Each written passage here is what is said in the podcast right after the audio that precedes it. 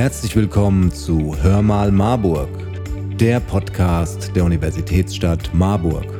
Ob Theater, Kongress, Fotoausstellung oder Musik zu Snacks und Getränken, das Erwin Piscator Haus bietet Besucherinnen und Veranstalterinnen eine Menge Möglichkeiten. Und in die hören wir heute rein. Was passiert im Hintergrund? Wie vielfältig sind die Räume des EPH und welche Geschichten können uns die Mitarbeiterinnen aus dem Backstage-Bereich erzählen? Das alles und noch mehr in dieser Folge. Doch zuerst hören wir unseren Oberbürgermeister Dr. Thomas Spieß.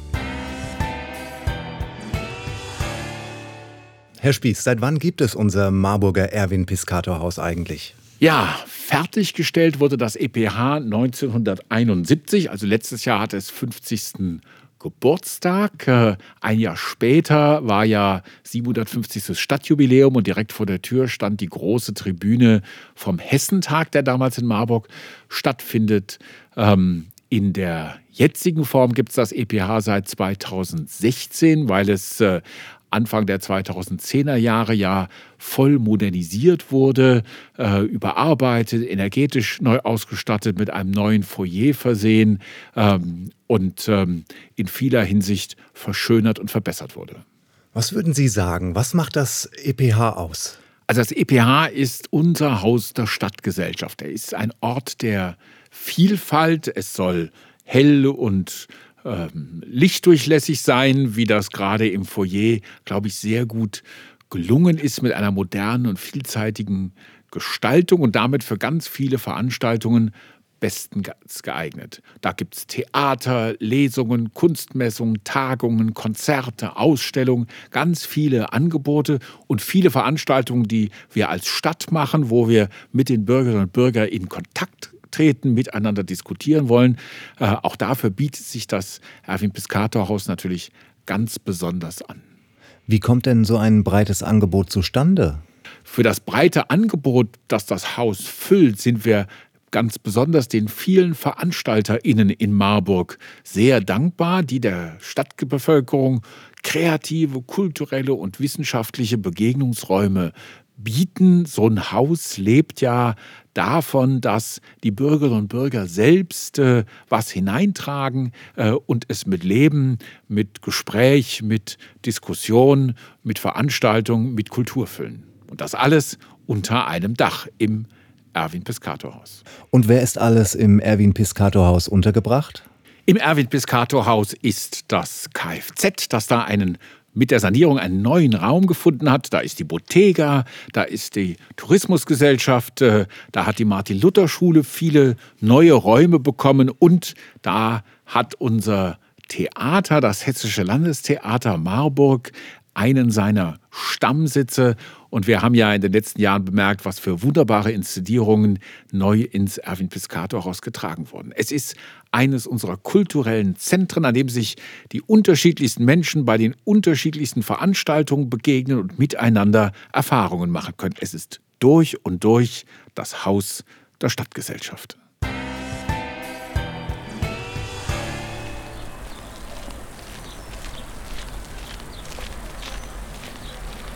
Hallo, Frau Stichnote Botschafter. Ja, hallo, herzlich willkommen bei uns vor dem schönen Erwin Piscator Haus. Vielen Dank. Ich habe schon so einiges gehört, was das Erwin Piscator Haus zu bieten hat und dachte, Sie als Leiterin des städtischen Fachdienstes Erwin Piscator Haus können mir vielleicht heute einmal das Haus zeigen und noch mehr dazu erzählen. Natürlich sehr, sehr gern. Doch äh, ich denke, bevor wir reingehen, einmal einen Blick auf die Außenfläche, denn wir sehen hier bereits von außen, stehen wir vor dem großen Gebäude und wir sehen die Gastronomie Bottega mit entsprechendem Freisitz und Schirmen für den Sommer.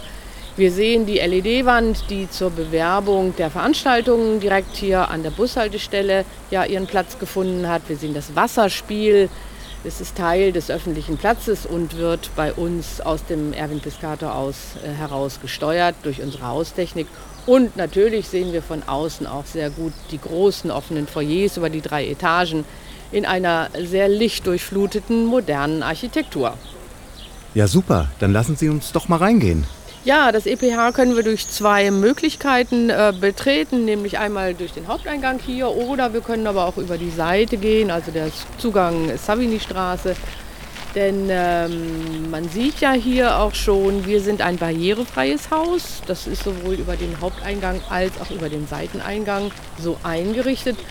Und wir sind für Rollstuhlfahrerinnen, äh, ist das Haus geeignet, aber auch mit Blindenleitstreifen. Im EG äh, ist das Haus ausgestattet. Das ist durchaus eine Besonderheit.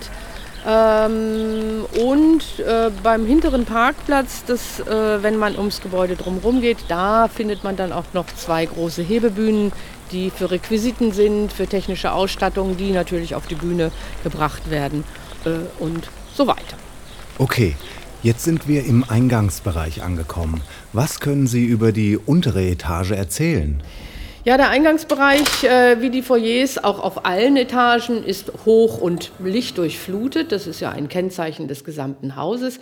Aber er mag unscheinbar wirken, der Eingangsbereich ist aber durchaus sehr wichtig, denn hier empfangen wir die Besucherinnen, äh, hier empfangen wir auch Veranstalterinnen ähm, für Begehungstermine zum Beispiel.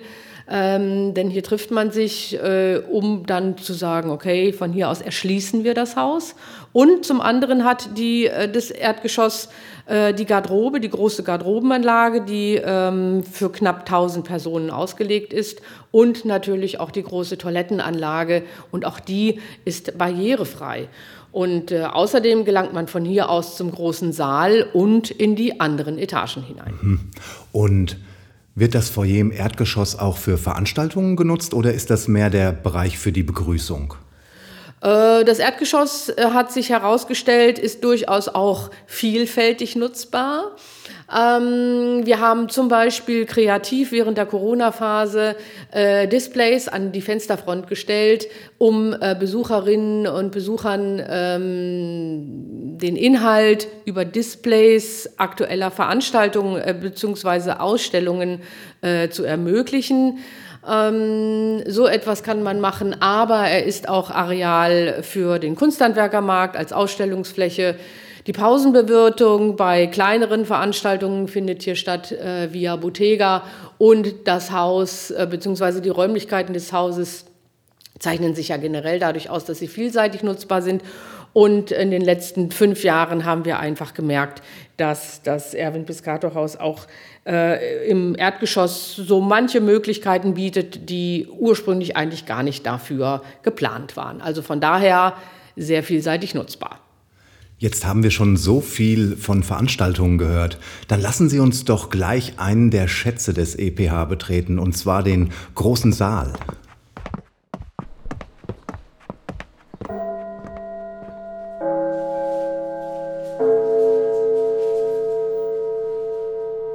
Was war denn das? Das war der Gong des Erwin Piscator Hauses. Äh, der ertönt ähm, in drei Etappen, um Veranstaltungsbeginn anzukündigen, wenn die Gäste gebeten werden, in den Saal zu gehen, damit sie ein akustisches Signal bekommen. Verstehe. Ähm, was können Sie mir sonst über den Saal erzählen? Ja, der große Saal ähm, hat sehr, ist letztendlich das Herzstück unseres Hauses. Er hat eine mehrstufige Bühne, eine Hauptbühne und eine Vorbühne. Und äh, mit dieser Vorbühne kann man statt der üblichen zwei bis drei Meter sogar sieben Meter in die Tiefe fahren. Wir haben hier den tonnenschweren Oberrang, der auf Schienen geführt wird und der sich dem kleinen und dem großen Saal anpassen kann. Und eine große Besonderheit, wir haben den Saalboden, der verfahrbar ist und dadurch haben wir die äh, Möglichkeit, ansteigende Reihen zu bieten. Eine Möglichkeit, die so viele Veranstaltungshäuser nicht haben. Wir haben dies als Besonderheit.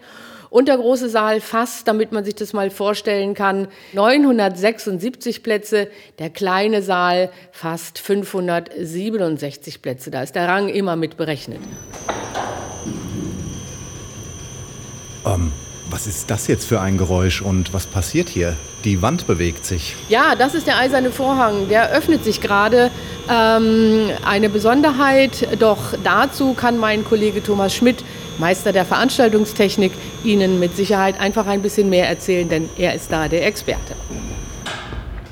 Hallo Herr Schmidt, Sie können mir hier mehr zu der Wand erzählen, die sich bewegt. Hallo. Ja, der Eiserne Vorhang ist eine Brandschutzeinrichtung, die unsere meisten BesucherInnen gar nicht zu Gesicht bekommen. Im Grunde ist das eine dreieinhalb Tonnen schwere Stahlplatte, die Bühne und Besucherhaus in zwei Brandabschnitte teilt. Und das ist auf einer Großbühne wie im EPH Pflicht. Ah, verstehe.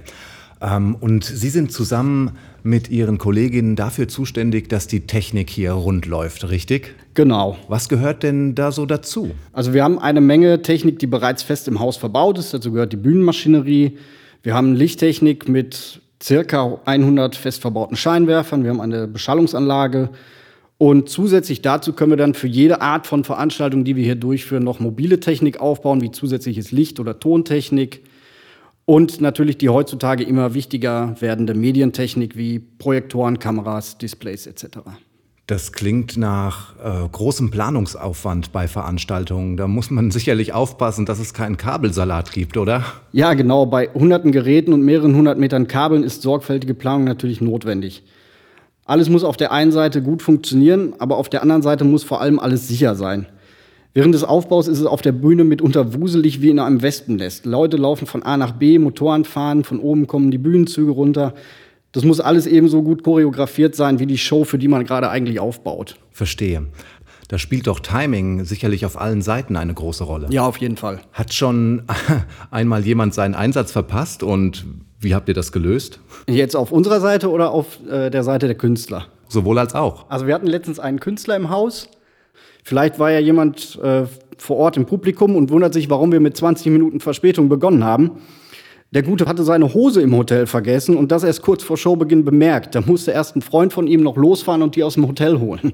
Ist er dann ohne Hose nach draußen gegangen oder hatte er die Bühnenhose nur nicht dabei? Er hatte die Bühnenhose nicht dabei. Er war mit einer ganz knappen kurzen Hose gekommen und hat sich gesagt, mit der kann ich auf keinen Fall auf die Bühne gehen. Na, das sind ja Geschichten. In einem Veranstaltungshaus wie diesem erlebt man bestimmt so einiges. Oh ja, das sind äh, sehr viele skurrile Ereignisse, ähm, die wir erleben. Und davon, denke ich, können auch unsere anderen Kolleginnen und Kollegen ein Lied singen. Denn wir sind insgesamt ein Team von 18 Personen. Und neben der Veranstaltungstechnik und dem Veranstaltungsmanagement auch die Reinigung und die Haustechnik. Und jede und jeder von uns hat in seinem speziellen Arbeitsbereich besondere Herausforderungen und natürlich auch diese skurrilen Erlebnisse. Aber um äh, natürlich da ein bisschen weiter in die Tiefe zu gehen, dafür müssten wir uns später einfach mal ins Bottega setzen, äh, um das mal ein bisschen zu vertiefen. Aber ich denke, gehen wir jetzt einfach mal weiter. Dann sage ich schon mal Tschüss, Herr Schmidt. Vielleicht bis später. Frau Stichnote, Botschafter und ich gehen dann noch erstmal weiter. Ja, tschüss, bis dann.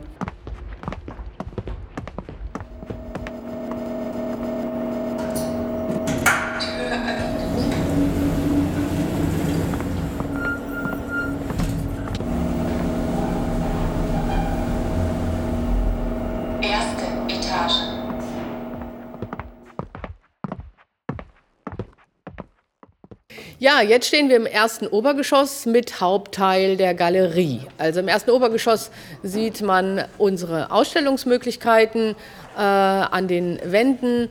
Äh, man sieht aber das erste Obergeschoss auch. Ähm, auch dieses ein lichtdurchflutetes Areal, das für Messen äh, zum Beispiel sehr gerne oder auch für größere Veranstaltungen verwendet wird.